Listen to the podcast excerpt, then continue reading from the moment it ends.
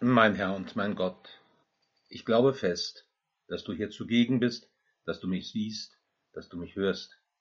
Ich bete dich in tiefer Ehrfurcht an. Ich bitte dich um Verzeihung für meine Sünden und um die Gnade, diese Zeit des Gebets so zu verrichten, dass sie mir Frucht bringt. Maria, meine unbefleckte Mutter. Heiliger Josef, mein Vater und Herr, mein Schutzengel, bittet für mich. Neulich in der Fußgängerzone. Da war ein Straßenkünstler, der seine Show vorführte. Es hatte sich schon eine Gruppe von Zuschauern versammelt. Und wo erst mal ein paar Menschen stehen bleiben, da sammeln sich schnell mehr. Es liegt wohl irgendwo daran, dass im Menschen eine natürliche Neugier vorhanden ist. Und wenn schon andere stehen bleiben, dann will man einfach wissen, was da los ist.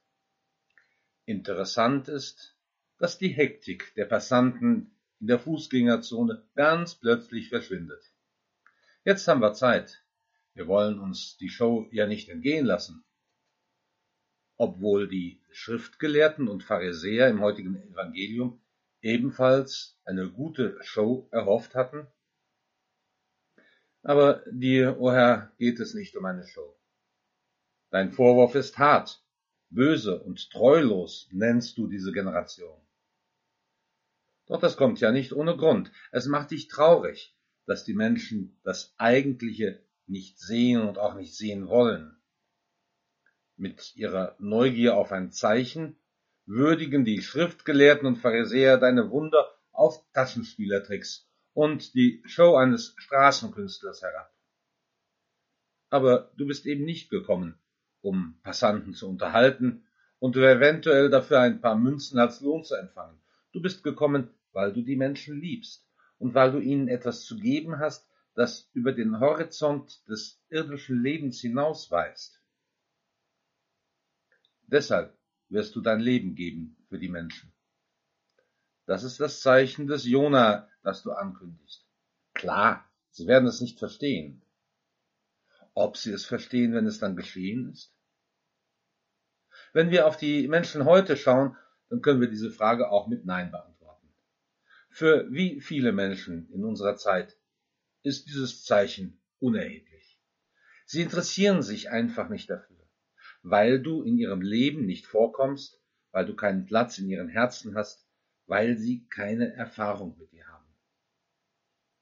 Papst Benedikt hat uns in seiner ersten Enzyklika Dios Caritas Est daran erinnert, dass am Anfang des christlichen Glaubens die Erfahrung eines Ereignisses steht. Es ist das Ereignis deiner Menschwerdung, deines Todes und deiner Auferstehung, das uns hinführen soll zu dir, dass wir dich lieben können, dass wir in dir unseren Retter erkennen. Alle deine Wunder dienen deiner Verherrlichung und sollen uns zum Glauben führen, so wie es Johannes nach dem Wunder von Kana berichtet.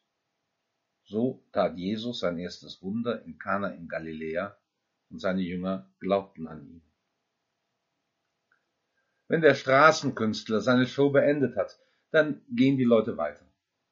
Mancher wirft vielleicht eine Münze in den aufgestellten Hut, aber nach ein paar Schritten hat das, was sie gerade erlebt haben, keine Bedeutung. Ob es ein Jongleur war, der Bälle, Keulen oder brennende Fackeln in die Luft warf, ob es ein Komiker war, der die Menschen zum Lachen brachte. All das dient nur für ein paar Minuten der Unterhaltung. Du aber willst nicht unterhalten, willst nicht ablenken vom wirklichen Leben. Hier geht es um unsere Existenz. Das, was du uns anbietest, ist mehr. Ich bin gekommen, damit sie das Leben haben und es in Fülle haben, so sagst du. Dein Urteil über diese Menschen ist streng. Ninive hat sich bekehrt auf das Wort, das Jona ihnen verkündet hat. Die Königin von des Südens kam, um die Worte Salomos zu hören. Aber die Menschen dieser Generation wollen nur einen Taschenspieler sehen. Herr, bis heute ist es wohl nicht anders. Auch wir sind oft zu blind und zu taub, um das wahrzunehmen, was du uns wirklich geben willst. Du bist nicht gekommen, um zu richten, sondern zu retten. Aber die Rettung besteht in deiner Person. Du selbst bist nicht nur der Retter, der also Rettung bewirkt, du selbst bist die Rettung. Rettung besteht in dem Geschenk deiner Person, die über den Horizont unseres irdischen Lebens hinausweist. Deshalb auch deine Worte vom Gericht. Wer an den Sohn glaubt, hat das ewige Leben. Wer nicht an den Sohn glaubt, ist schon gerichtet, weil er an den Namen des einzigen Sohnes Gottes nicht geglaubt hat. Beim Glauben geht es nicht zuerst um Moral oder eine Ideologie. Es geht um meine persönliche Beziehung zu dir, o oh Herr. Welchen Platz hast du, Herr, in meinem Leben? Am Morgen, am Mittag, am Abend, in der Nacht? Ich darf erkennen, dass deine Gegenwart in meinem Leben gut tut. Aber das gelingt eben nur, wenn ich dir Platz schaffe in meinem Leben. Solange mich nur die Angelegenheiten dieser Welt interessieren, komme ich nicht über das Denken der Schriftgelehrter und Pharisäer hinaus. Schon mein irdisches Leben soll davon bestimmt sein, was in der Ewigkeit auf mich wartet. Als du dich am Abend vor deinem Leiden von deinen Jüngern verabschiedest, da sprichst du zu ihnen, wenn ich einen Platz für euch vorbereitet habe, komme ich wieder und werde euch zu mir holen, damit auch ihr dort seid, wo ich bin. Das ist die Bestimmung meines Lebens, dort zu sein, wo du bist. Unser irdisches Leben soll uns am Ende in deine Gegenwart bringen. Und unser irdisches Leben soll uns schon jetzt deutlich machen, dass dieses Sein in deiner Gegenwart immer das Eigentliche ist, weil du uns liebst und weil es im ganzen Leben nichts Wichtigeres gibt, als dass jemand da ist, der mich liebt und den ich liebe. Glaube heißt dann, dich lieben zu lernen und das Leben in deiner Gegenwart zu erstreben. Dafür ist unser irdisches Leben da. Wie soll das gehen? Die Liebe zu dir wächst aus einer gemeinsamen Erfahrung mit dir. Dafür bietest du uns dein Leben auf Erden an. Weil du selbst Mensch geworden bist, hast du eine gemeinsame Erfahrung mit uns Menschen.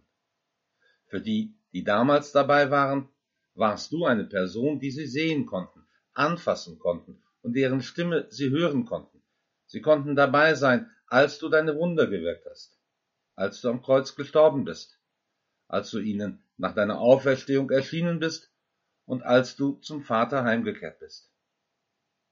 Und nach dem Pfingstereignis werden deine Jünger in die ganze Welt hinausziehen, um davon Zeugnis zu geben.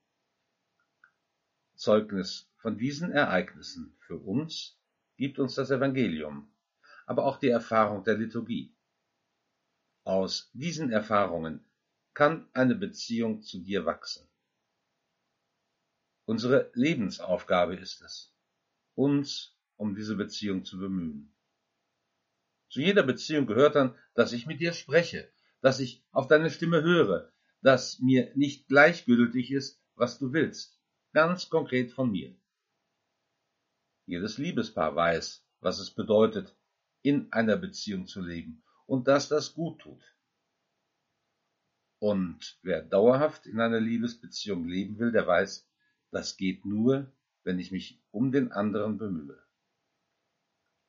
Herr, stärke meine Bemühungen, damit meine Liebe zu dir jeden Tag wachse, auf dass ich am Ende auf ewig bei dir sein will.